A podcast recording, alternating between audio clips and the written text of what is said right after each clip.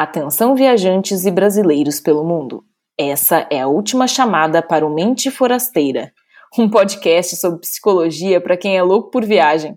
Por favor, passaporte e tickets em mãos, que você estará embarcando com a gente para aventuras reais e imaginárias.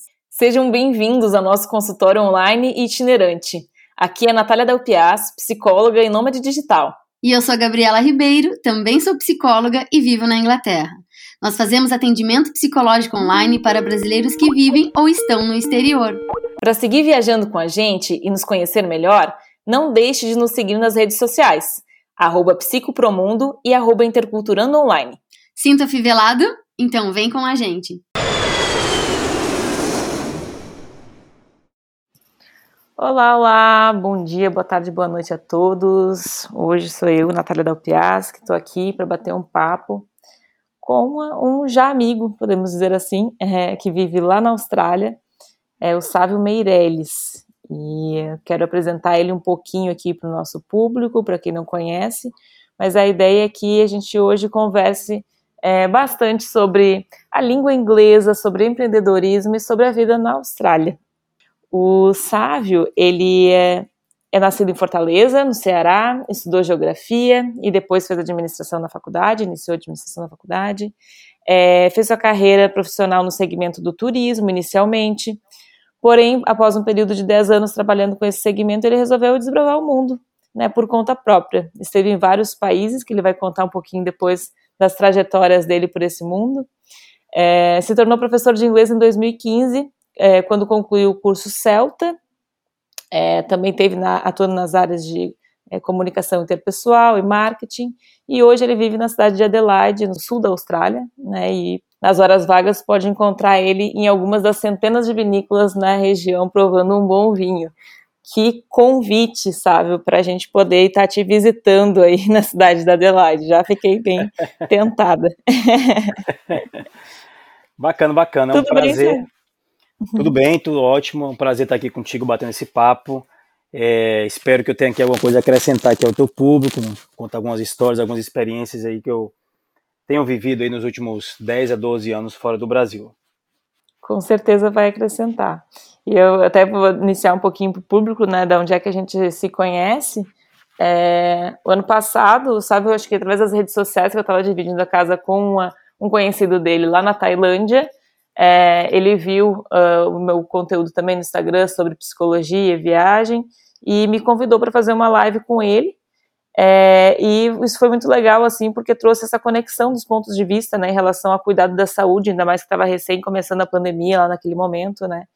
É, então a gente falou um pouquinho sobre saúde mental e desenvolvimento pessoal. É, teve todo esse lado também de é, eu trabalhar bastante com o público né, dos brasileiros que vivem na Austrália, então uh, foi super interessante é, de a gente bater esse papo.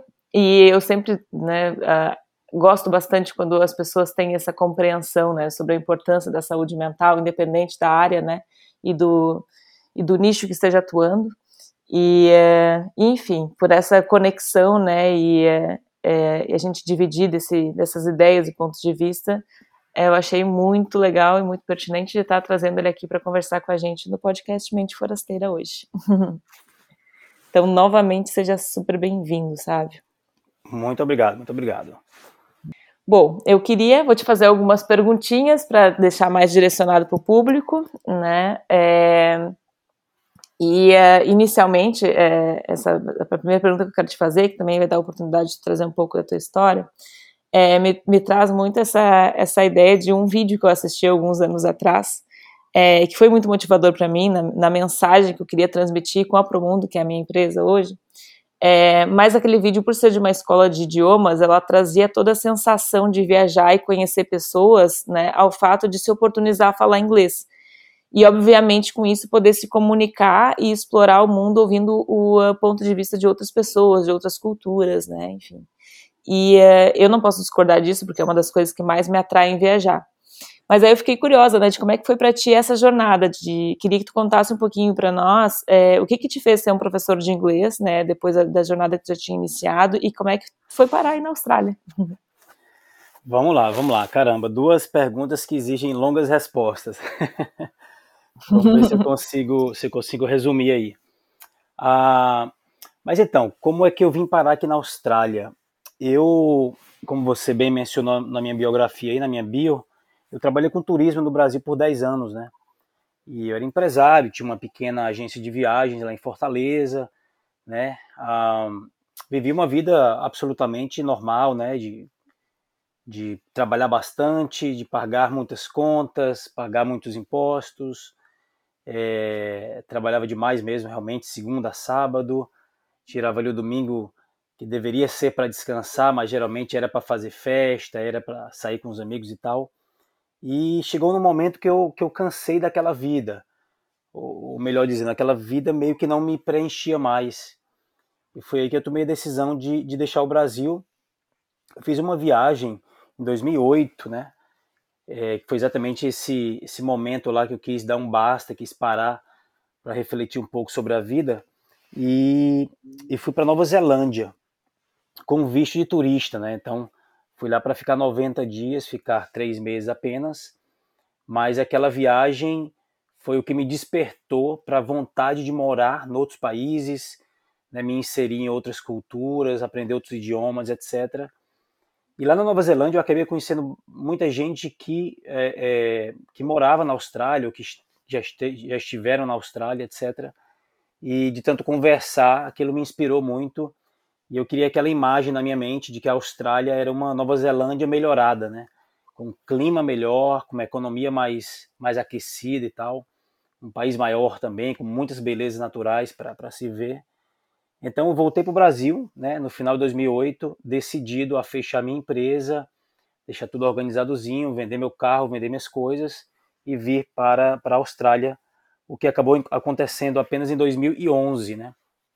Quase três anos depois, em fevereiro de 2011 foi que eu é, toquei aqui o solo australiano pela primeira vez lá em Sydney e comecei minha vida, né? Comecei minha vida como, como praticamente todos os brasileiros, ou a grande maioria deles, né? Trabalhando com, com tudo que aparecesse pela frente, sem falar inglês ainda, falando inglês muito, muito básico, é, sem contato, sem amizades, e comecei realmente do zero e de lá para cá muita muita água rolou, mas foi basicamente a, a minha inspiração para vir para a Austrália foi nessa viagem que eu fiz três anos antes lá para Nova Zelândia que me deu um, um, um, clique, né? E eu pensei, caramba, a vida é muito curta e o mundo é muito grande. Eu não vou, é, não faz sentido morar no mesmo lugar a vida inteira e falar apenas um idioma e, e ter apenas né, aquele conjunto de, de crenças e costumes, eu quero aprender outras coisas, eu quero estar em contato com pessoas que pensam diferente, eu quero aprender outros idiomas, enfim. E aí depois de organizar minha vida, vender as coisas, fechar a empresa, tudo bonitinho, eu consegui chegar na Austrália em 2011. Basicamente, é, foi isso que aconteceu lá atrás. Então tinha, já existia esse desejo de ir para a Austrália, é, mas uh, antes tu deu uma circulada ali, mas é, esse destino já estava programado, é isso? Ah, então, eu nunca tinha pensado em vir morar na Austrália. Na verdade, em 2008 tive essa, digamos assim, essa essa crise, né, existencial, essa coisa de, de pensar muito, caramba, será que a vida é só isso? Será que a vida é só trabalhar, dormir, acordar, pagar contas? Trabalhar, dormir, acordar, pagar contas? Né, e repetir isso seis vezes por semana e tirar um dia para fazer festa, beber muito, etc. E eu pensei, caramba, a vida não pode ser só isso. Tem que existir algo além disso, não é possível. Isso aqui não, não me preenche mais, isso aqui já se tornou muito, muito básico, muito vazio. E aí eu, eu queria ir para um país de língua inglesa, né? Eu decidi aprender, aprender inglês. E eu queria ir para um país que não fosse um país muito batido, então não queria ir para os Estados Unidos, não queria ir para Inglaterra, um, e acabei indo para Nova Zelândia. E foi só lá que me despertou esse interesse pela Austrália, porque como são países geograf geograficamente muito próximos, é, eu acabei conhecendo várias pessoas e aquilo acabou me inspirando a, a me planejar e a vir para a Austrália três anos depois, entendeu? Entendi.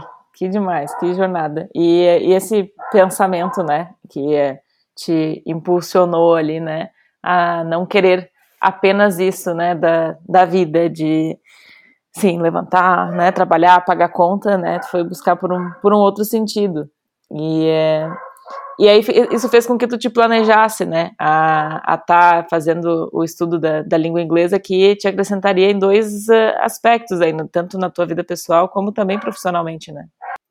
Sim, sim, com certeza. Eu, eu acabei me colocando, é, é, Natália, numa situação bem delicada, porque geralmente, se a gente for analisar as pessoas que deixam o Brasil, as pessoas que vão fazer intercâmbio no exterior, é, eu vejo muita gente indo em casal, eu vejo muita gente indo em grupos de amigos, e, e até aquelas pessoas que vão sozinhas, eu percebo que elas vão para um país onde elas já têm amigos, onde elas já têm alguns contatos, né? Hoje em dia é muito comum isso, você vai né, participa desses grupos aí na internet, acaba conhecendo pessoas, eu tenho amigos que já foram antes, etc.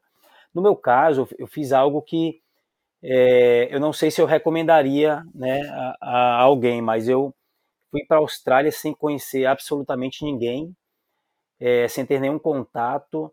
Eu fui com pouco dinheiro, eu tinha em torno, pelo que eu me lembro, eu tinha em torno de 1.200 dólares né, no, no meu bolso em cash. E, e, e, fiz isso. Então, o inglês, né, respondendo a tua pergunta, ele foi uma questão de sobrevivência naquele início, né? E eu lembro que eu estudava de segunda a sexta numa escola, né, lá na praia de Manly Beach, lá em Sydney. E aos sábados eu pagava professor particular que era que era para acelerar o, o processo né, de aprendizado da língua. E foi ali que começou minha jornada, né? E, e, assim, ironicamente, anos depois, me deu um outro estalo.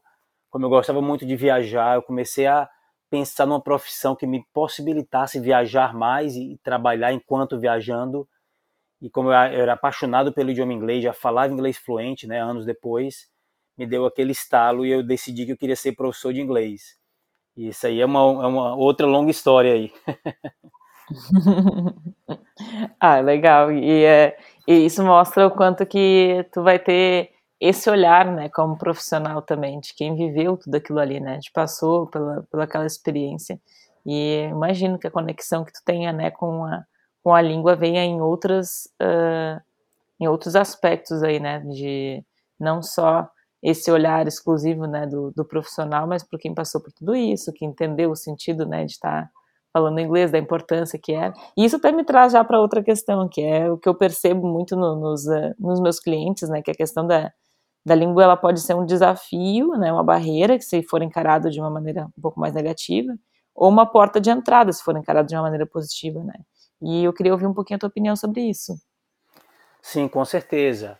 É, é um negócio muito interessante, viu? Eu sou fascinado por idiomas, eu sou fascinado por, por essa questão de você se testar no novo ambiente, né? Você superar os teus medos, é, superar aqueles obstáculos ali, a barreira linguística, no caso, né? De, de, dessas experiências de morar no exterior. E com relação ao inglês, é, é um negócio tão fascinante porque mexe com a tua autoestima, né? E, e, anos depois, quando eu me tornei professor de inglês e comecei a dar aulas, né, viajei por alguns países, etc. E anos depois acabei retornando para a Austrália, que foi em 2018. E acabei me tornando professor de inglês numa escola que eu tinha sido aluno de inglês lá seis anos antes. E, Caramba. enfim, pois é. E aí eu acabei é, estando do outro lado da, da, da, história e vendo ali alunos meus, né, brasileiros, colombianos, chineses, japoneses, europeus, né, estudantes internacionais em geral, passando né, por, por, uma por situações bem difíceis, né, que é aquele início na Austrália de não falar inglês muito bem, de ter que conseguir trabalho, né, custo de vida muito alto, etc.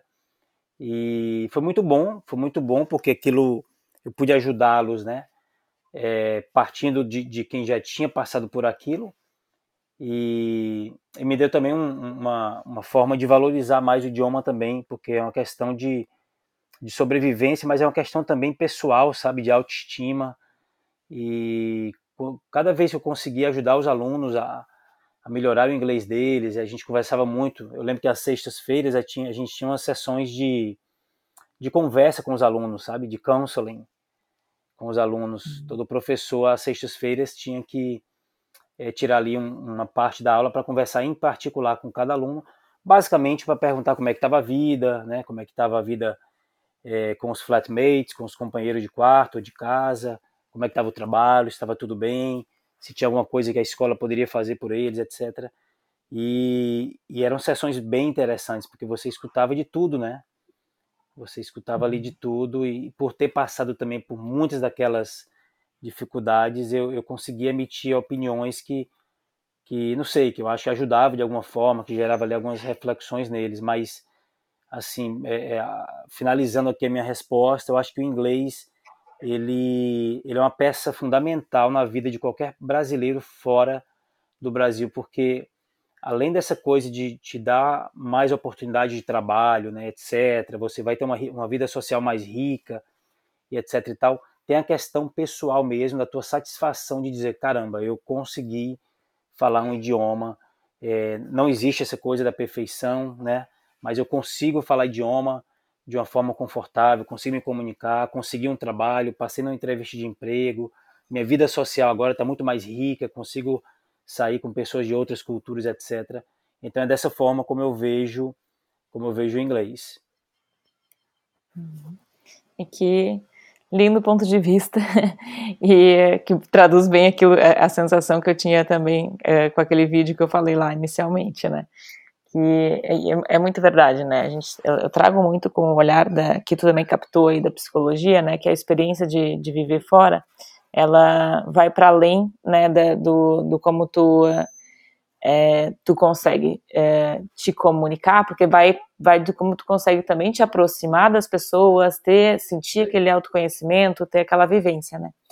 Agora, os dois lados, né, estão, estão conversando aí, que também uh, uh, vem toda essa questão mesmo, né, de, de quanto que impacta na, na autoestima e no quanto que a pessoa vai se sentir à vontade, então, para se aproximar das outras pessoas, para conhecer, né, de acordo com como ela vê, né, a, como ela se vê falando inglês, né, e, e tu sabe que muitos brasileiros se deparam, né, com a frustração de estar por um período considerável de tempo em outro país e ainda não falar inglês de um jeito satisfatório.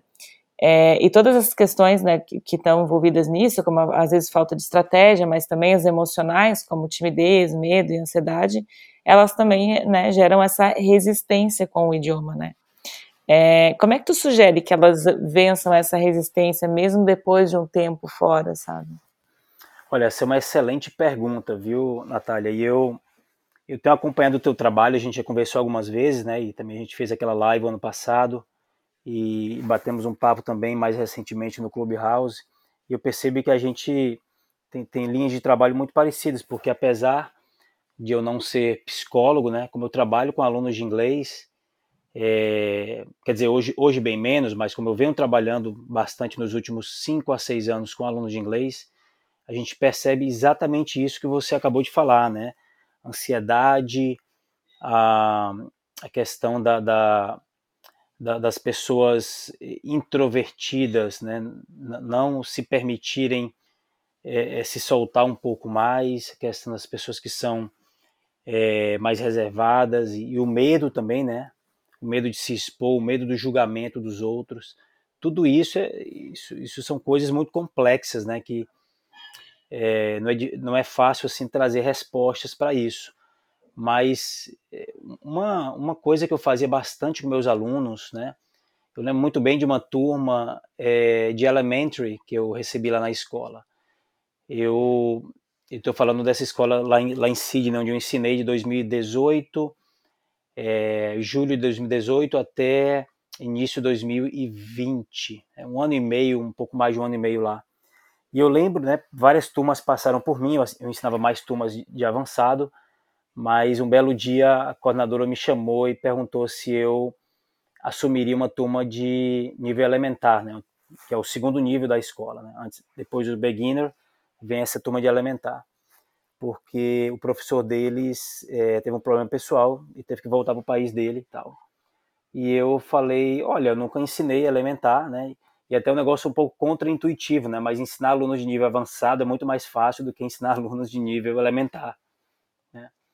Mas eu aceitei aquela turma e foi, é, eu acredito, acredito que foi a turma que eu mais tive uma conexão assim positiva com a turma, porque eles estavam ali com aquela aquela ambição de falar inglês, né? O nível elementar aqui para quem está nos escutando é aquele nível que eles têm um domínio, um domínio pequeno de gramática, o vocabulário é bem limitado, mas eles estão naquela eminência ali de já começar a formar as primeiras sentenças, de, de etc. E, e, uma coisa que eu fazia com eles, né, que, que foi muito benéfica, foi levá-los para os parques. Né? Tinha um parque lá próximo da escola chamado Hyde Park. E aí, às sextas-feiras, a gente fazia uma atividade chamada Approaching Strangers, né? abordando estranhos, onde cada um deles tinha ali uma, um conjunto de perguntas numa mini pranchetazinha. E a gente se reunia embaixo de uma árvore, eu fazia ali um briefing com eles, né? E, e, aquelas perguntas, claro, elas tinham a ver com o ponto gramatical e com o vocabulário estudado naquela semana. E, e a gente se reunia debaixo de uma árvore basicamente dizia, pessoal, vamos curtir, vamos nos divertir aqui durante uma hora e meia, tá certo? Vocês têm uma meta aí de abordar 10 pessoas, peçam licença, diga que são alunos de inglês e que tem, estão ali realizando atividade e, e perguntem se elas têm 30 ou 40 segundos, né? Quase todo mundo vai dizer que sim. E aí façam essas perguntas às pessoas, ou seja, colocando eles de, de uma forma mais lúdica, para utilizar o inglês na vida real, né? E obviamente quando as pessoas respondiam, aquelas respostas geravam uma conversa ali de cinco minutos, às vezes até mais. E aí uma hora e meia depois, quando a gente voltava para fazer ali uma sessão de feedback, era, um, era, era muito engraçado, era muito divertido, todo mundo se soltando, todo mundo se divertindo, e no final das contas todo mundo utilizando um ponto gramatical, utilizando vocabulário novo de forma muito lúdica e muito divertida, né? E, enfim, foi, essa foi a forma que eu encontrei de deixar os alunos mais descontraídos, mais soltos, mais leves para praticar o idioma em cenários da vida real, né? Porque isso que você levantou, claro, que é, que é muito sério, a questão da ansiedade, do medo e etc. Mas, mas enfim, só um exemplo que eu quis trazer aqui para contextualizar essa minha resposta. Essa atividade abordando estranhos no parque. É, e, a, e, a, tua empatia com, com essa situação, né, é, permite que, inclusive, desenvolva diferentes habilidades aí, né, como professor, para contemplar isso, porque é bem por aí, às vezes não é nem a questão de estar tá, é, é, reforçando, né, a parte só estratégica, né, de, do, da língua em si, mas é, do quanto que atividades lúdicas, né, elas podem contemplar maior essa exposição que já acontece, né, quando eles estão fora, e é por isso que também é tão incentivado, né, que se aprenda a língua inglesa em outro país, né, com uma, onde o inglês é nativo, porque a gente tem que estar, tá, né, se expondo aquilo ali o tempo todo, né, seja no comprar alguma coisa no supermercado, né, Exato. ou, uh, ou enfim, né, botou o pé na rua, tu já está exposto a ter que estar tá falando inglês, e, e isso acaba fazendo com que a gente se, eu costumo dizer que é o destrave, né, é, porque, inclusive, quem fala. Eu, eu falo inglês, mas é toda vez que eu chego no, num país novo, é, parece que eu tenho que aquecer, assim, né? Aquela coisa do destravar para poder estar tá, tá se comunicando melhor, né? Total, total. Isso é muito comum, isso é muito comum. É, isso acontece com qualquer pessoa. É, até eu, se eu passar um tempo fora, passar seis meses no Brasil e voltar para um país de língua inglesa, com certeza vou precisar daquele momento ali para reaquecer. E é muito isso, assim, que vem a coisa da, da própria ansiedade, né? Que é, as pessoas têm, é, lidam muito com o medo de ser julgado, né? E, é, e ficam presos nessa, é, nesse pensamento, né? A ponto de não conseguir é, fazer certas movimentações. E aí eu noto quando aqui a gente está no Brasil, por mais que a pessoa já fale inglês, ou, que tente fazer aquele exercício, tá, vamos só falar inglês agora, tem algum momento não é só a coisa do quanto se expressar em português é, é mais fluido, mas também o quanto que elas têm vergonha, né? Do, e é o que a gente mais escuta, né? A vergonha de falar inglês. Exatamente, exatamente. É bem interessante de, de ver isso do, do teu ponto de vista, né? E é, tu falou aí, né, nessa, dessa experiência do, uh, do quanto que, imagino que bárbaro, né, que foi tu ter estudado numa escola e depois uh, logo alguns anos depois, né, já está lá como professor. E, é, e, imagino que tu tenha o teu a, tenha tido a tua forma de se engajar nesse aprendizado, né? Mas não sei se também na tua prática tu utiliza alguma dica ou alguma possível forma de acelerar a aprendizagem do idioma. Essa é uma boa pergunta. É, o, o aprendizado acelerado ele vai acontecer de diferentes maneiras com diferentes pessoas. Então, eu não sei se eu teria uma resposta única para essa pergunta, mas tem um princípio que eu gosto de seguir ele, eu gosto de compartilhar com, com as pessoas que, que me procuram atrás de, de ajuda com inglês, que é aquele princípio de, de você é, imergir na, no idioma, né?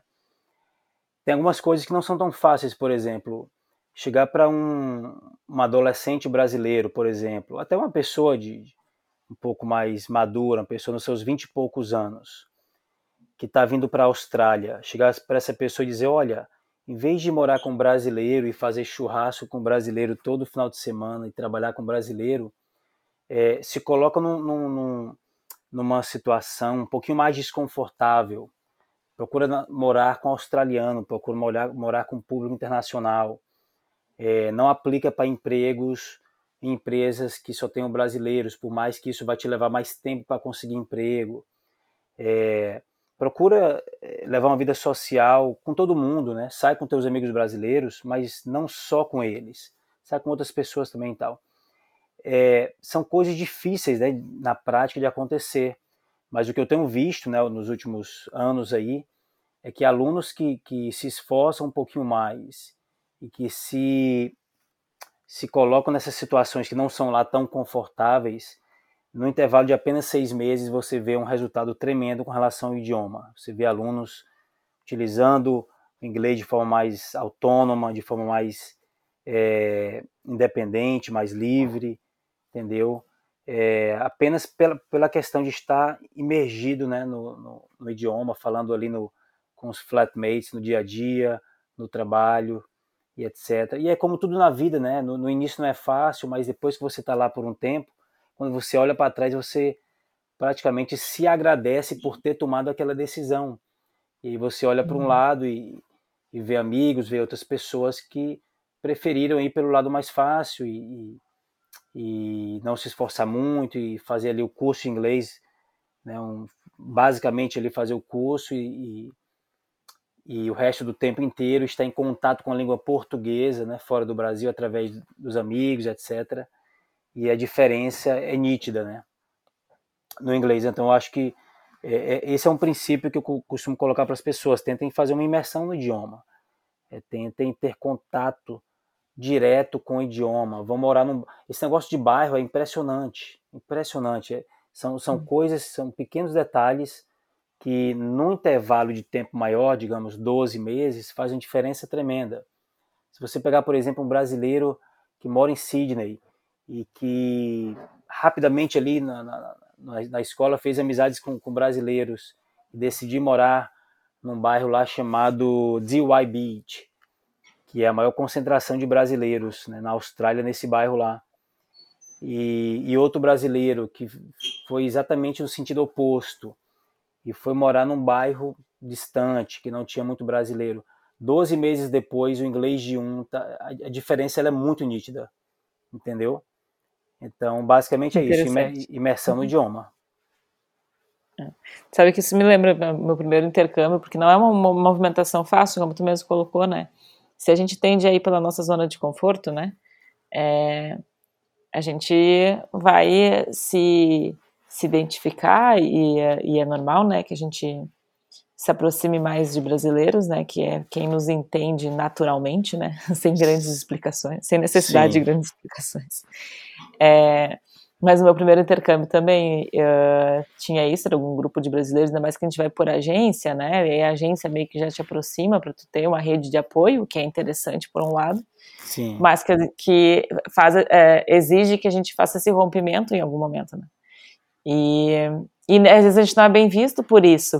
Com o grupo de brasileiros com, com quem eu estava, teve um momento que eu disse, ah, galera, desculpa, eu não vou ficar saindo com vocês, eu preciso, né, eu vim aqui com o objetivo de aprender inglês, eu sempre fui muito disciplinada, e, uh, eu vou, não vou ficar na casa estudantil da, da empresa, eu vou alugar uma casa com, a, com estrangeiros, foi o maior desafio que eu tive foi essa primeira chamada telefônica para poder reservar uma casa, um quarto numa, numa outra casa, que não fosse do meio prático, né, Sim. É, e, uh, e comecei a sair. Aí eu tinha duas amigas brasileiras mais próximas, mas que a gente se comprometia a estar sempre indo para lugares diferentes, assim, onde a gente fosse interagir com gente de fora. E, e aí a gente ficou ali, do, dos seis meses da experiência que eu tive do primeiro intercâmbio, que era bem voltado ao estudo da língua inglesa, três desses meses eu uh, não interagi com, com um grande grupo, assim. E, uh, e aí depois eu voltei, quando eu senti que eu estava né, já mais uh, desenvolta ali, né, no, no, objetivo básico, eu comecei a reencontrá-los, aí eles tinham essa postura de, ah, a Nath é mais a, sei lá, snob, né, não, não quis estar com a galera, né. E aí eu expliquei para eles, né, disse, olha, né, não sei vocês, mas eu tinha um objetivo aqui, o investimento está sendo alto, né, e, e aí eles super compreenderam depois também, não, não foi nenhum limitador para a gente estabelecer vínculos e vínculos bem fortes que a gente tem até hoje. São mais de, de, de seis anos já dessa primeira experiência. A gente tem um grupo no WhatsApp que se chama Sorry, que era lá do, do de Londres, com toda a galera. Que legal. É, hum, então, é, tem isso, às vezes é muito essa movimentação, né? O, a, como é que eu vou fazer a, a a escolha, né, de qual é a minha prioridade e como é que vai ser, como é que eu vou desenhar essa, essa experiência, né, na, na minha vida, independente de, do, do tempo, né, e, da, e quanto, claro, que as renovações de contrato vão tendo, né, também vão surgindo outros, outros desafios. Mas ainda nesse gancho, até para não fugir muito do assunto, eu queria te perguntar se em contrapartida, né, é, em relação a esse processo de, de acelerar a aprendizagem, é, existem mitos também sobre a aprendizagem do inglês? Olha, é, eu, eu acho que sim, eu não, não, costumo pensar muito nisso, mas agora que você perguntou, é, tem, tem, um mito que eu escutava bastante, isso mais, mas é muito tempo atrás, recentemente eu não tenho escutado muito, mas eu lembro é, de algumas pessoas, isso na minha primeira, primeira temporada aqui na Austrália, que foi 2011 até 2015, né? Eu lembro de algumas pessoas dizendo, cara, é, tu aprende inglês é na rua, não precisa ir para a escola não. Faz logo, faz logo um curso de VET aqui, né, que são aqueles cursos técnicos, né? Não, faz inglês aí uns três meses só. Então, e aí quando você for renovar, renova para VET e tal, e tudo. Então faz apenas seis meses e renova para VET e tal. E eu acho isso um grande mito, sabe? Principalmente em países como a Austrália, né? Principalmente países como a Austrália, que dependendo do, do segmento que você for trabalhar, o inglês o australiano é um inglês ali bem bem interessante, digamos assim, né? E aí, se você deixar para aprender inglês na rua, é, você vai aprender muita coisa errada, o teu inglês vai, vai se tornar um inglês de rua ali, onde a gramática quase nunca é utilizada, é mais assim, palavras soltas, gírias, uma coisa aqui ou outra ali que usa gramática e tal. E eu acho importantíssimo a escola de inglês, eu acho importantíssimo o método, né? Eu acho importantíssimo a estrutura, você ter ali um livro onde tem textos, atividade de áudio, atividade de speaking, né? interação com outros alunos na sala de aula, onde você vai estar aprendendo ali através da, da, da interação social com eles e tal.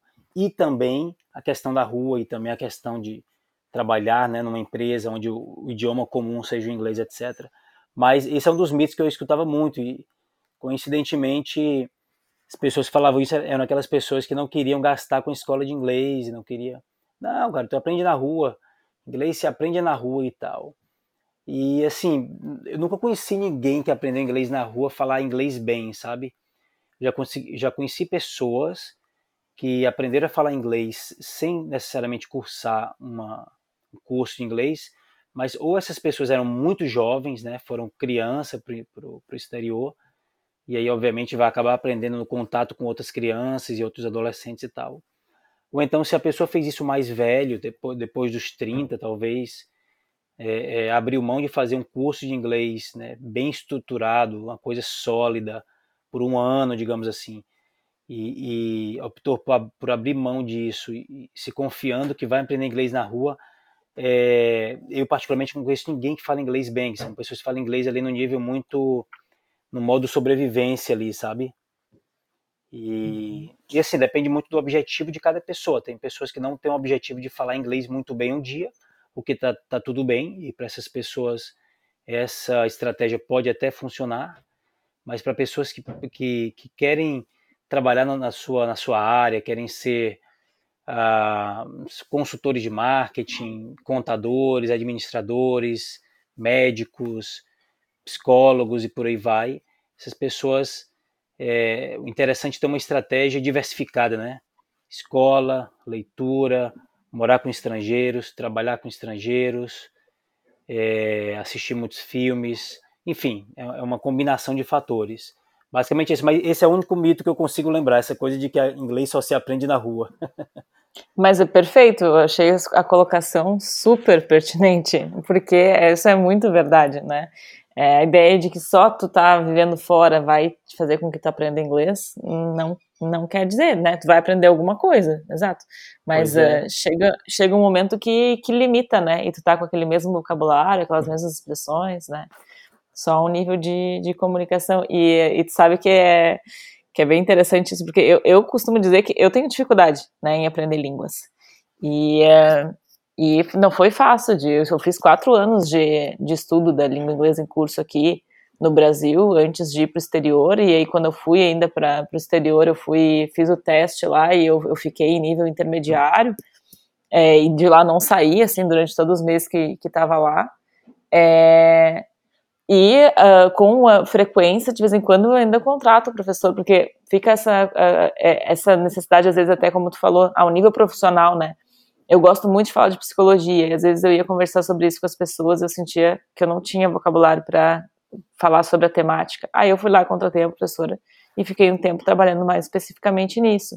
Então, uh, a, às vezes vem pessoas, eu tenho um amigo meu que eu tenho uma raiva dele, ele sabe que ele sabe que eu tenho raiva dele por isso, que ele diz: "Ah, eu aprendi inglês ouvindo música" né? E eu disse, ah, tá, seu senhor brilhante da língua inglesa, né? Poliglota da, da música universal, né?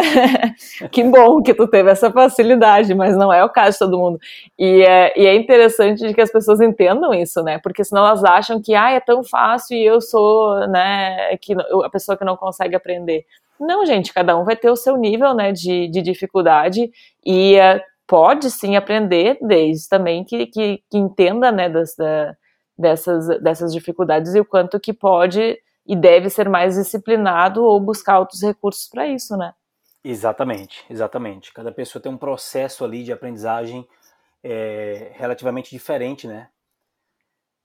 E aí gera, uhum. tem, que, tem que ter um pouco de autoconhecimento também nesse, nesse sentido, você montar a tua estratégia para aprender um novo idioma. Com certeza. Eu vejo isso muito ligado, eu gosto de usar o exemplo do, do instrumentista, né? Que uma vez eu tava, tava num grupo de. Acho que eles tocavam flauta.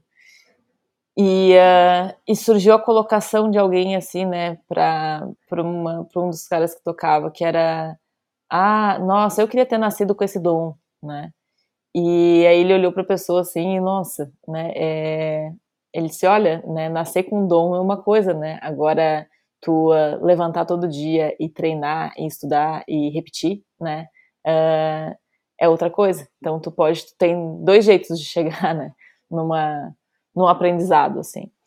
E eu disse, caramba, né? Porque as pessoas têm esse costume mesmo, né? Quando diz respeito a instrumento, né? Ou a música, né? Que é, ah, é quem vai ter o dom que vai que vai aprender. Não, né? Também tem outros meios, né? Disciplina, né?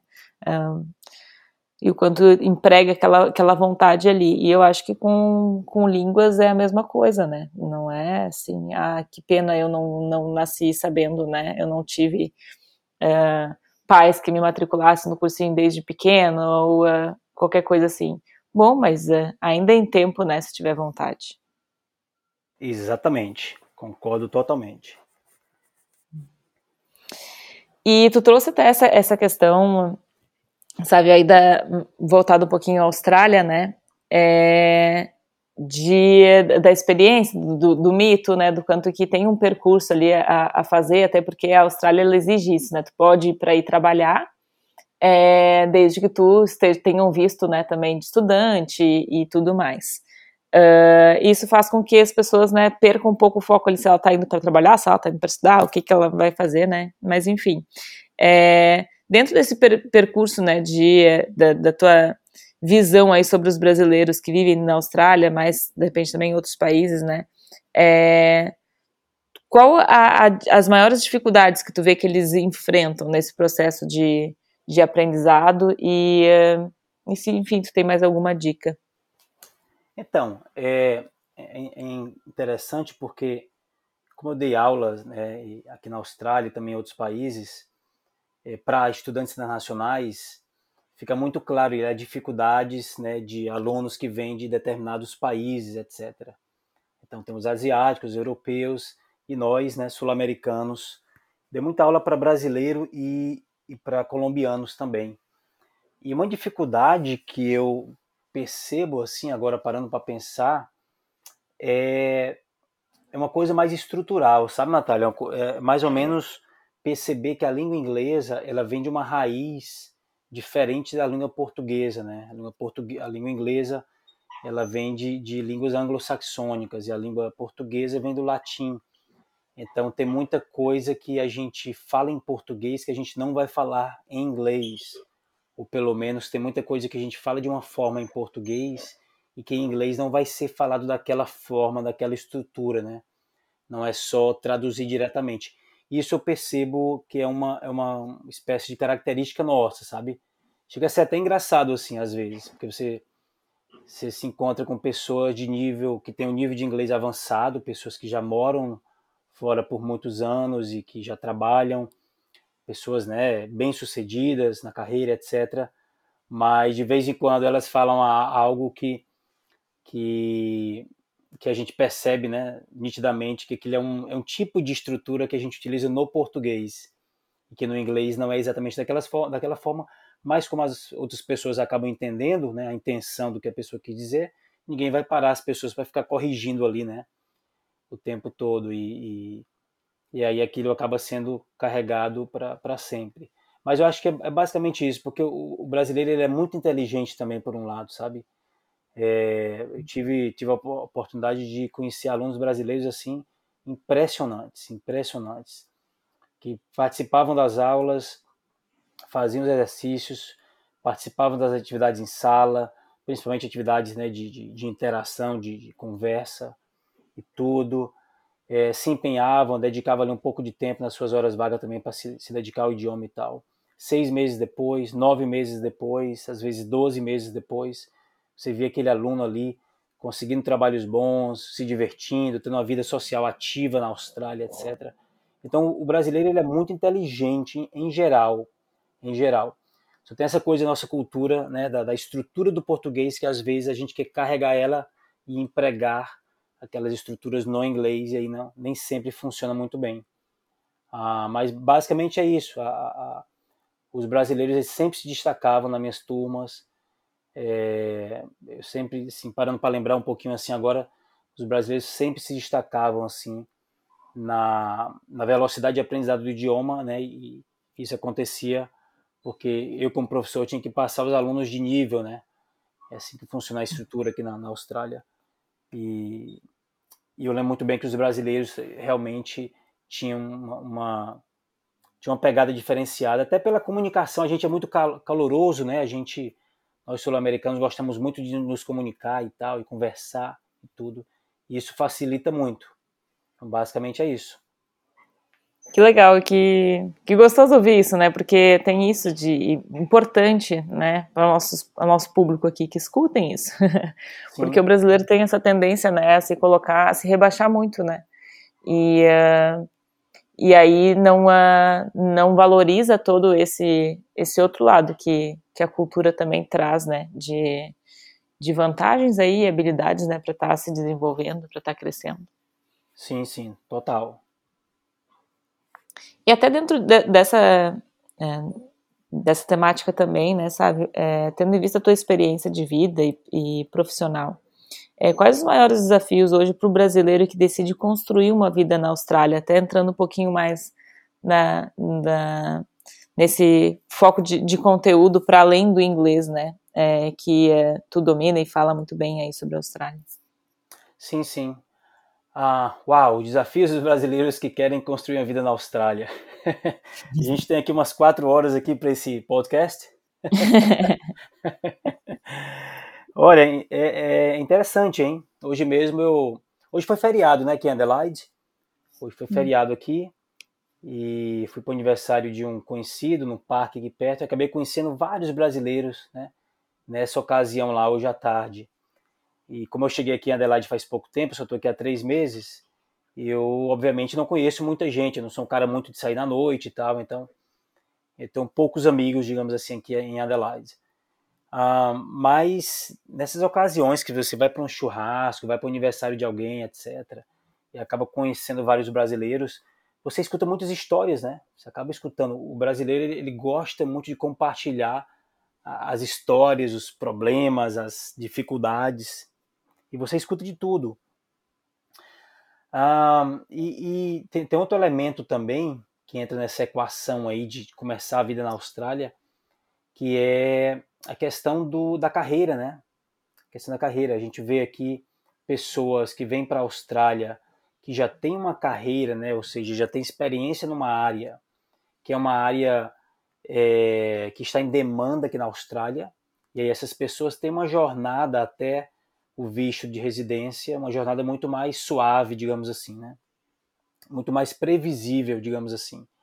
Por exemplo, pessoas que trabalham com IT, né? Trabalham com tecnologia da informação, engenheiros, pessoas da área de saúde, sabe essas profissões assim, e também aquelas profissões mais de trabalho manual, né? Marceneiros, pedreiros, ah, aqui em South Australia, né, no, estado que é Adelaide é a capital, é um estado que está em franca ascensão, está em franco crescimento aí em várias áreas, e a agricultura que é muito forte. Então imagina só, um agricultor que está no Brasil, que tem um curso técnico lá de, de é, nessa área de agricultura e etc., chega aqui, ele, ele, ele, ele vai ter várias facilidades, sabe? E, enfim, então esse é um, é um, um elemento que tem que se levar em consideração, que é a carreira da pessoa, ah, porque a gente também vê outro fenômeno acontecendo, que é de pessoas que vêm para cá, que não querem voltar para o Brasil de jeito nenhum. Então essas pessoas se propõem a mudar de carreira, é, o que não tem nada de errado, absolutamente nada de errado. Inclusive eu já mudei de carreira umas três vezes nos últimos dez anos. Mas é, tem pessoas que vão trabalhar com coisas que elas não têm a menor aptidão simplesmente pelo fato de que aquela profissão está é, em, uma, em uma lista né, de demanda num determinado estado na Austrália. E, enfim, é, é interessante, é uma, é uma decisão corajosa, e, mas a gente escuta muita coisa, né? Eu recentemente escutei a história de um cara que decidiu ser mecânico de, de, de carro, né? Porque essa é outra profissão que também, né? também te permite ter o visto de trabalho, que consequentemente vai te levar para uma residência aqui na Austrália. E essa pessoa, esse cara, não nunca tinha mexido nem no, carro, no próprio carro lá no Brasil. Cara tinha medo de, de, de oficina mecânica e decidiu ser mecânico. É interessante a gente ver esses movimentos assim, mas essa não é uma, uma pergunta fácil de ser respondida. Eu acho que requer muita resiliência, sabe? que é muita resiliência é, para começar a vida aqui na Austrália com o objetivo de conquistar a residência, porque o caminho é árduo, né? tem muita coisa acontecendo, questão financeira, questão emocional, como você bem sabe, questão social, até questão legal também, né? a questão do visto, né? a questão da, da do processo legal de imigrar para um país. As leis da imigração elas mudam de tempos em tempos, isso gera ansiedade nas pessoas, então tem que ter ali uma, uma dose de, de inteligência emocional muito boa também, uma, uma, uma estrutura né, emocional muito forte. Ah, e, e, eu acho que é isso, eu acho que é isso, a questão do, dos trâmites legais, a questão de aprender inglês, a questão de conseguir trabalho, a questão de escolher uma cidade que você vai se adaptar bem, eu acho que tudo isso acaba sendo um pouco secundário. É, quando você compara com a questão emocional. A questão emocional vai ser o principal ali, vai ser o principal. É, posso até dar como exemplo pessoas que Eu até, eu até escrevi isso recentemente para alguém que me perguntou no Instagram. A pessoa perguntou sobre, sobre, fez uma pergunta parecida com essa tua, né? Se era difícil, etc. E eu falei, olha, isso é muito relativo, porque eu conheci pessoas, eu sabe, conheci algumas pessoas aqui que para conseguir a residência eles tiveram que passar ali bons seis meses comendo atum com arroz quase todos os dias, porque é o que conseguia pagar, né? Porque estava economizando dinheiro para dar entrada no visto, para fazer um curso superior e etc. E essas pessoas nunca pararam para reclamar da vida ou para dizer que foi difícil. E por outro lado, você vê pessoas que, que vêm para cá é, em situações muito mais favoráveis, mas que por um motivo ou outro não saem muito para buscar emprego, ou, o nível de resiliência não é muito alto e acabam reclamando e às vezes até saindo da Austrália falando que é um país difícil de imigrar. Então é muito relativo, é muito relativo, viu, Natália? Mas é, eu acho que a, a, o ponto principal dessa minha resposta é, é a resiliência, a, a estrutura emocional para conseguir encarar os obstáculos que, que vão aparecer ao longo do caminho. Mas a pessoa tendo uma estrutura emocional boa, acho que o resto acaba sendo questão de tempo. Entendeu? Eu gosto de, de te ouvir, sabe, justamente por esse ponto de maior neutralidade que tu traz, assim, né? Que não, não tira a tua experiência por referência, né? Tu, tu, tu, acaba sendo bastante empático com, a, com as histórias que tu escuta, né? E com uh, as vivências também que tu presenciou aí, né? De outras pessoas. E, e esse ponto é, é, muito central. E até eu te faço essa pergunta, né? Porque eu também conheço muito do estilo de vida aí da Austrália é, pela ótica dos meus clientes, né? E eu nunca tive na Austrália, então eu também não posso me colocar nessa é, posição de fala, né?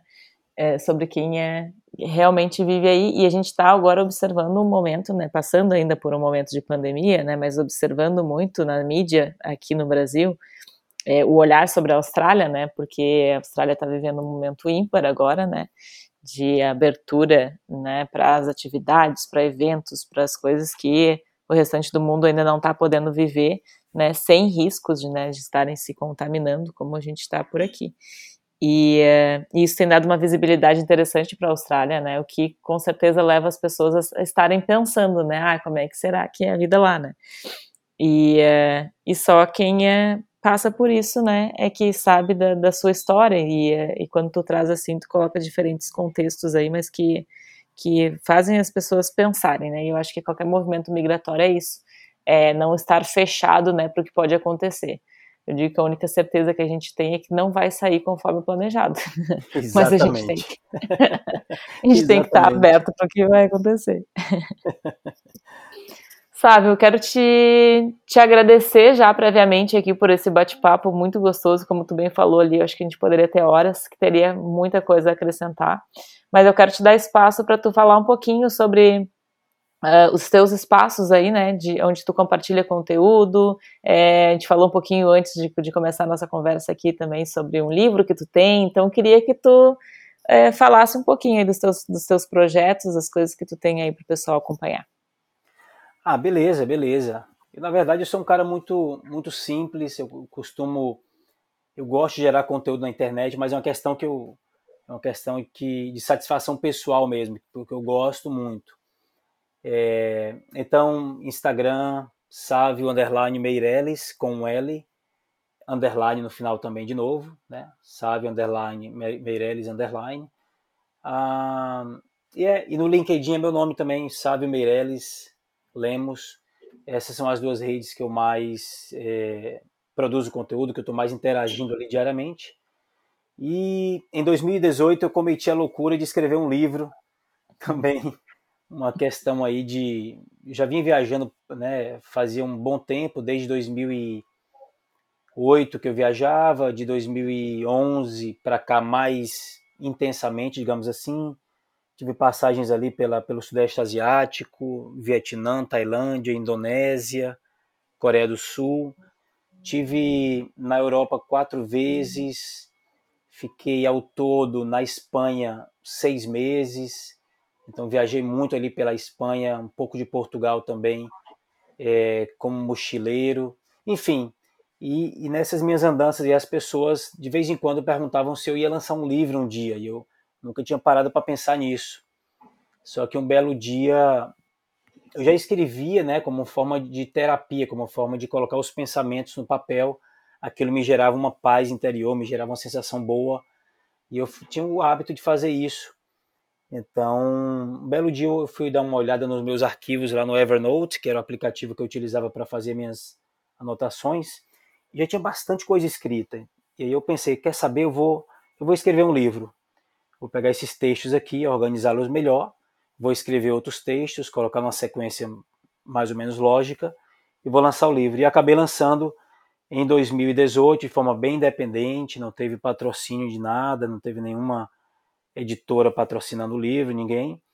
E, enfim, e até hoje eu te, devo ter vendido algo em torno de 500 cópias, o que para mim é um resultado bem expressivo e o feedback que a gente recebe é, é o que é mais importante. O livro se chama A Jornada, Histórias e Reflexões de uma Viagem Sem Volta. E as pessoas podem encontrar falando diretamente comigo no Instagram, é, eu tenho representantes lá em Fortaleza, Teresina e São Paulo, no Brasil, que eles podem mandar o livro físico.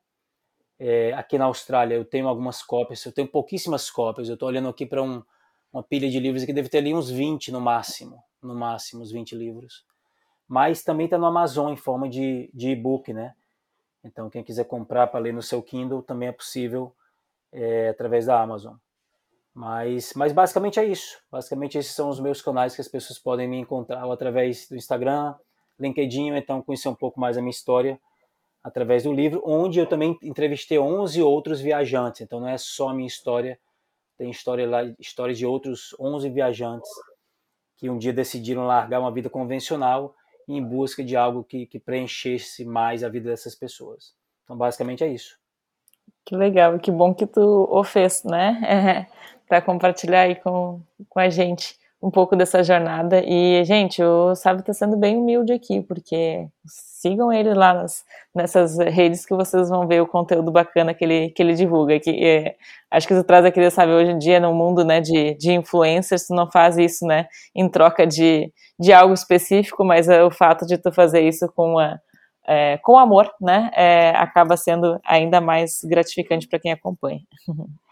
Beleza, bacana. Obrigado pelo convite também, viu, é, Natália? E vamos continuar aí mantendo contato. O que precisar de mim por aqui pela Austrália, estou à disposição. Sempre bom estar conversando contigo aí. Com certeza. Muito, muito obrigada pela tua fala aqui. E é isso, pessoal, né? A gente volta em breve aí com mais histórias, mais entrevistas, né? E compartilhando um pouco desse mundo de é, é, viagem, psicologia e tudo que isso acrescenta na nossa vida para todos. um grande abraço. Muito bom. Obrigado, pessoal. Um abraço.